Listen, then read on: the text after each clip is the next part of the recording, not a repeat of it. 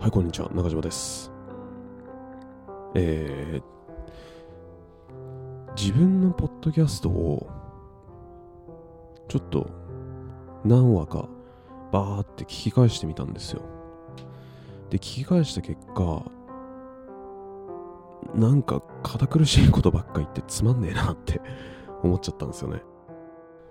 あのー、なんだろう。まあ、こういう自分の思考のアウトプットとしてこのポッドキャストを使ってたわけですよ。ノートと並行してね。でもやっぱなんだろうな。ずっと勉強系っていうか自分のアウトプットた、うん、の話ばっかしてるよりたまになんだろうね。雑談みたいなのが挟まってる方が面白いなって。ずっと同じような話題って飽きるなって。ようやく気づきました。ずっとね、なんだ？ホップズの先先生、くん？君主制か。ホップズの君主制でに見えるいいところだったりとか、あとは性善説、性悪説の話とか、あとはなんだ？エピクロスの快楽主義の話とかね。うん。まあそれもねどれも自分的にはなんだろうガラッと考えを変えられたいい出会いだったわけではあるんですけどコンテクスト認知の際の話とかね。もうそういうのもなんかずっとやってると疲れんなって聞いてて思いました。今更ですけど。なのでまああの、この復活してからは、割と、まあそういうアウトプットも挟みつつ、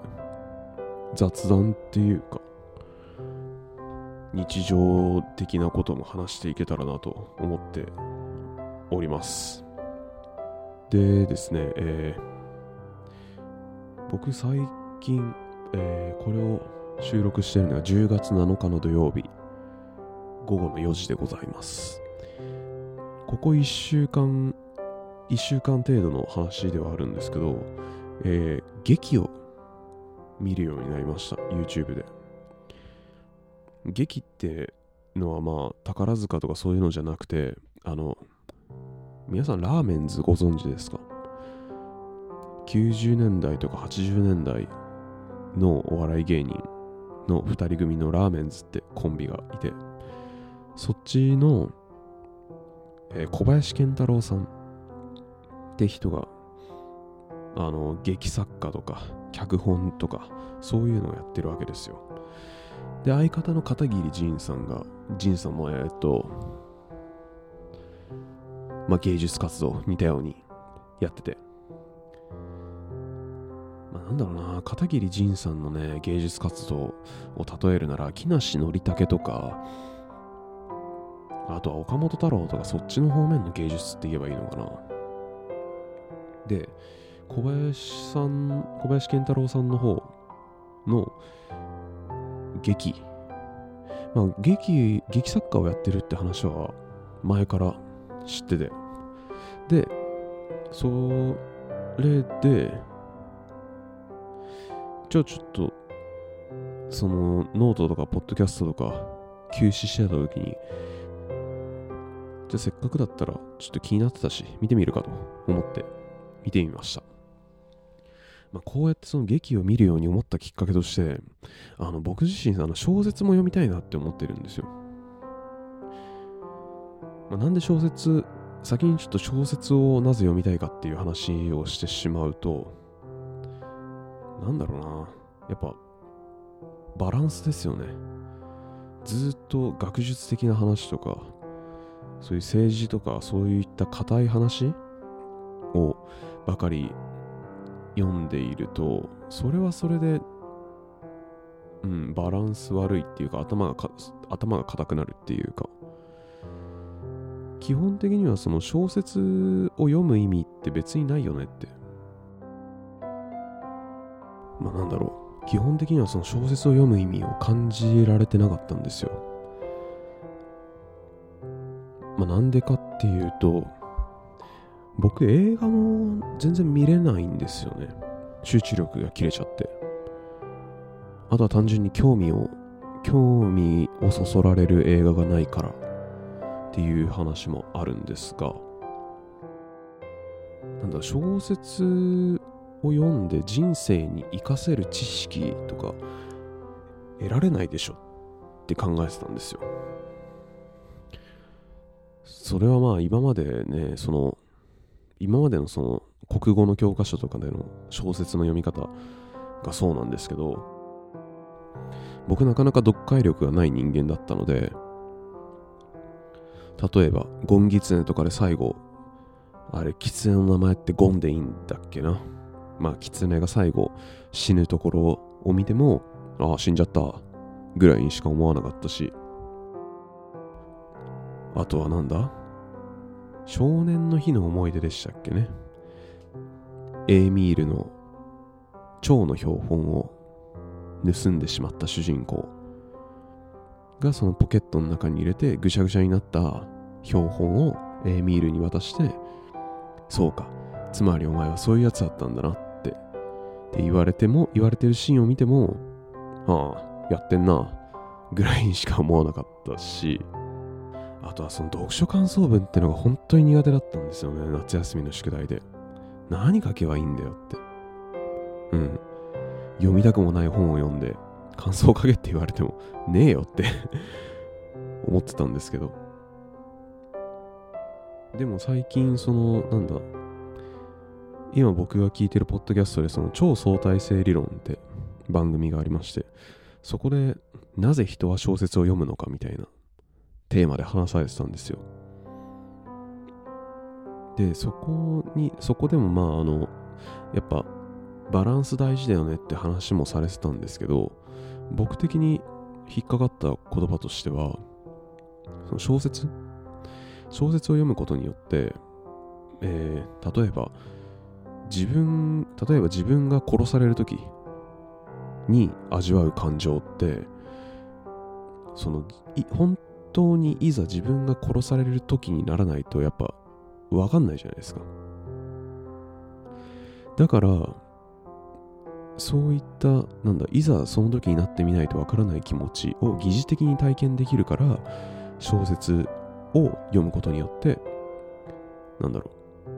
う相手の気持ちを考える力が養われるんじゃないかって話をされてたんですよね。それ聞いてああなるほどってすごい腑に落ちたからまあ単純ですけどああじゃあちょっと小説手出してみようかなってあとは詩ですよねどうかなって思って。で、今、探しているところですね。で、まあ、何冊か候補はいただいたので、それをまずは買って読んでみようとは思っていますけど、まあ、それの派生ですよね。小説を読んでみようっていう気持ちの派生で、劇見てみようって思って、その小林健太郎さんの、えー、劇の作品の、えー、のけもののけものって作品見たんですよ。で、まあこれ、まあもうネタバレになってしまいますけど、まあネタバレ嫌だっていう方は、あの、YouTube で小林健太郎のけもののけものとか調べれば出てくると思うので、そちらを見てから、えー、聞きに来ていただければなと思うんですが、まあ、これ何の話かっていうと、主人公が、なん、なんて言うんだろうな。主人公が自分の気持ちに正直になっていく話って言えばいいんですかね。ざっくりとしたあらすじを言うと、まあその、自動車の社員、社員2人が、その田舎に行くんですよ。田んぼだらけの田舎。で、そこで視察をするんですが、視察をしてって、で、それで、まあ、主人公の後輩は結構田舎出身だから、自然の中でのびのびと暮らしている。暮らしてる？過ごしているか。ですけど、えー、上司の方、まあ主人公ですよね。主人公の方が、そういった田舎の田舎に対してすごい軽蔑した視線を持ってるっていうか時代遅れっていうかね田舎者がみたいな典型的な田舎嫌いの人間なんですよ。で、まあ、その主人公はどういう性格かというと、えーブランドに身を包む自分ブランドこそステータスだったりあとは大手企業に就職することがステータスだったりとかあとは流行を終えている自分みたいなのが流行を追うこと漏らさずに今の流行りをちゃんと抑えられていることがステータスだったりとかっていう人間なんですよ。まあ典型的なねその価値観凝り固まってる人間って感じなんですけど。まあそういったあの価値観凝り固まり人間の主人公がバス停でバスを待ってるんですよ。すると異世界の住人である小林健太郎さんが演じる役の、まあ、入間さんって役なんですけど、まあ、入間さんがやってきてで、えー主人公と共にバスに乗って異世界に行くわけですね。その異世界のそのバスの終点がどんな場所だったかっていうとそこがですねえっ、とこの世の生きとし生けるもの全ての生まれる前の港って言ってたんですよ。ここから、えー現実世界の方に、えーまあ、我々人間であったりさまざまな動物植物であったりそういった命が出荷されていくと。そういった場所だったんですよね、まあ、そこ普通に街になってるんですけど。でその街の中を散策して散策していきますと、まあ図書館に入れるんですよ。で図書館に入るとその全てのそこの図書館には、えーこの世の全ての生き物の、えーデータが全てそこに収められてるんですよね。作品の中では牛だ牛だったら30億冊。あるって言ってて。野生種と家畜種。全てのデータが入ってますと。で人間のところに行っていやこの前よこの前やっと70億冊突破したんですよって話をしてて。でそこに主人公のえー主人公のデータももちろんあるわけです。でそれを入間さんが読んでて。でそこでその主人公のなんだ主人公のそのデータを読んで判明したこととしてはなんだ過去のコンプレックスがいろいろ明らかになったんですよね。田舎出身であること。あとはそのミニカーであ、えーあそうえっ、とこの主人公が勤めてる会社が自動車メーカーなんですよ。大手の。でその自動車メーカーに勤めているから、まあ、あのミニカーで遊ぶことが、えー趣味ですと。っていうことが分かって。でえー、なんだ。確か中2までミニカーで遊ぶことが好きって。って思ってたんだけどやっぱその中二思春思春期ですからまあそういう時期でいつまでもミニカーに遊んでいる。っていうのが趣味ってのは恥ずかしいと。思ってそこから自分を隠し始めるようになったと。いうことが分かったんですよね。でだんだんその過去の知られたくない話というか、えーミニカーをね500台コレクションしてたのに全部捨てるとか。そういったその過去の自分のなんだ自分に蓋をしてきた。過去。をそのデータを読むことで掘り返されて嫌になってその図書館を飛び出すわけですね。主人公が。で主人公が図書館を飛び出して走っていった先に今度は狩人に出会うんですよ。でその狩人から自分の話をしろっていうふうに問い詰められるんですね。でであの主人公がした話、えーその自動車メーカーの名刺を取り出してほらって。まあその自動車メーカー KRM 自動車っていうんですけどほらこれ。KRM 自動車。大手自動車メーカー。知ってるでしょって。組織の話じゃないって狩人が言うんですよ。じゃあ次。この財布この腕時計ある世界的に有名なブランドの日本限定モデル。もう手に入らないモデル。いいでしょう。物の話じゃないっていうんですね。そして次に、えー雑誌を取り出してその雑誌の表紙に載ってる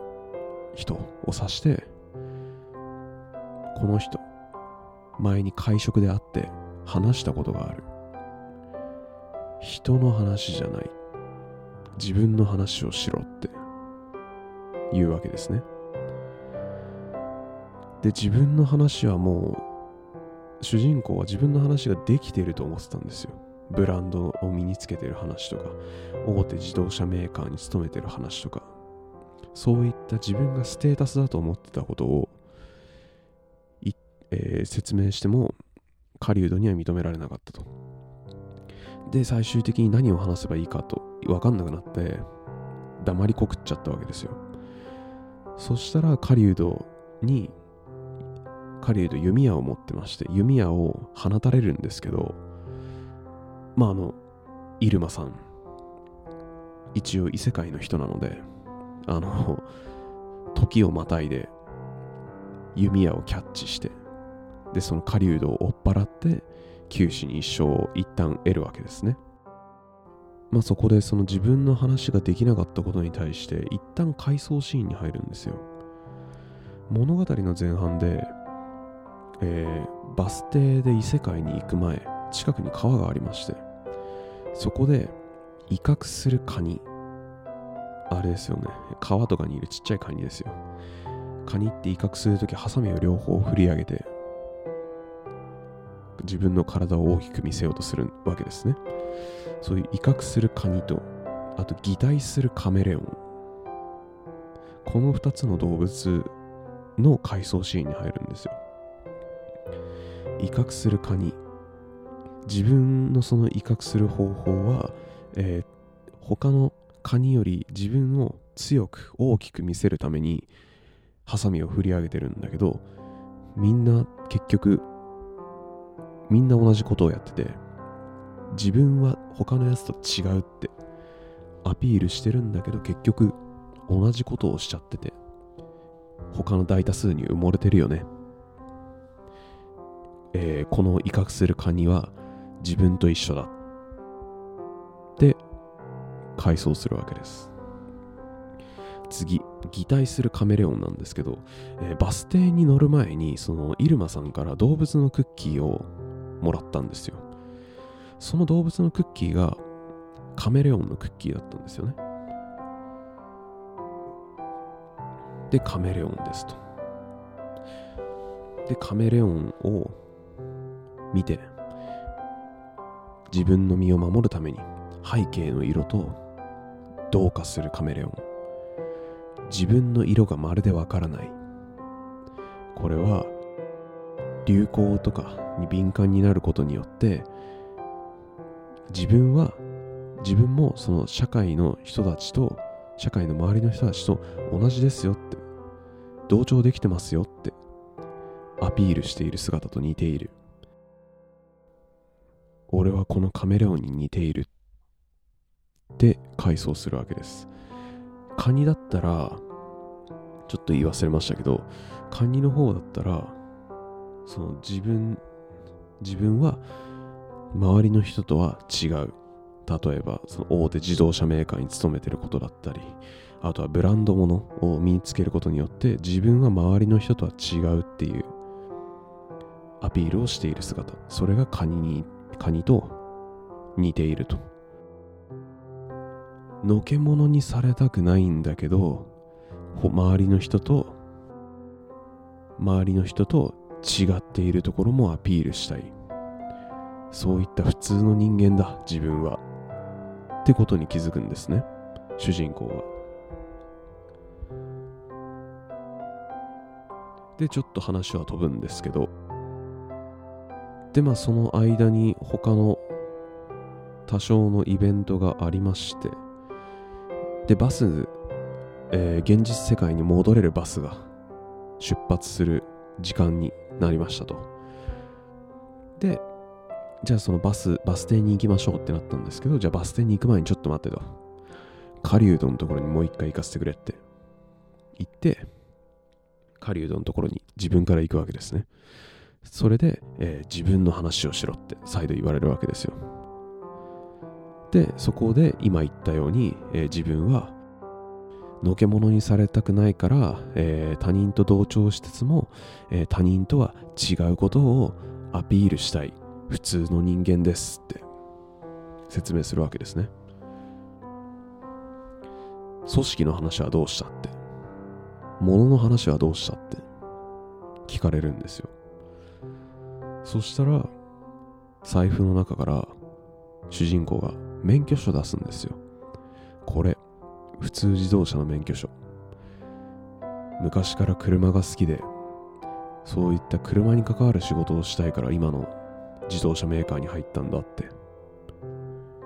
説明してようやく自分のことを説明できるようになったかと狩人も認めてくれるわけですね。そうやってなんだろう自分の凝り固まった価値観を最終的に変えることができて現実世界に戻ってこれるわけですねでまあ物語の最後で物語の最後でその一番最初視察に来たその田舎っていうのが主人公の出身地だったことがわかるんですけど、うん。あんな田舎嫌いって言ってたのにって後輩からも言われて、まあ自分が田舎出身だからこそのコンプレックスってことなんでしょうね、これは。うん。自分が田舎出身っていうコンプレックスが、なんだろう、自分の人格を歪めてしまったがゆえに、その周りとは違う特別な存在と思いたい自分あとは周りに同調するがゆえに自分の色がわからなくなってしまっている自分っていうのが生まれてしまったのではないかとだから、えー、普通の自分普通の自分じゃ嫌だからブランドブランドを身につけたりとかあとはその大手企業に勤めることによって自分の価値を示したかったんだなと。といった、えー、考察をしたわけですね。うん。まあ、一応これがのけもののけものの概要ではあるんですけど、どうかな伝わったかな。まあなんか本当考えさせられるものがあるなって思って。まあ今までその映画に映画集中して見れなかったから劇もどうなんだろうなって思って最初なんか半信半疑の状態で見たわけですなんですけどやっぱなんだろう。ある程度哲学の知識とかそういう政治思想とかそういう多少硬い本を読んだおかげで自分のなんだろうな知見が広がったこともありだいぶ、だいぶなんだろう。のめり込めたっていうか、めちゃめちゃ頭の中、いろいろ思考を巡らせながら聞けて、すごい楽しいなって時間を過ごせましたね。まあ一応今後も、まだなんか、まだ他にも何本か小林健太郎作品は、スタジオコンテナっていう YouTube チャンネルに上がってるから、それ見て、でまた感想文をこうやって感想文だったりとかその考察だとか概要とかをまとめていこうかなって思っております。はい。ってことで、えー、今回は小林健太郎作品のけもののけもののお話でした。はい、聞いていただきありがとうございました。それではまた。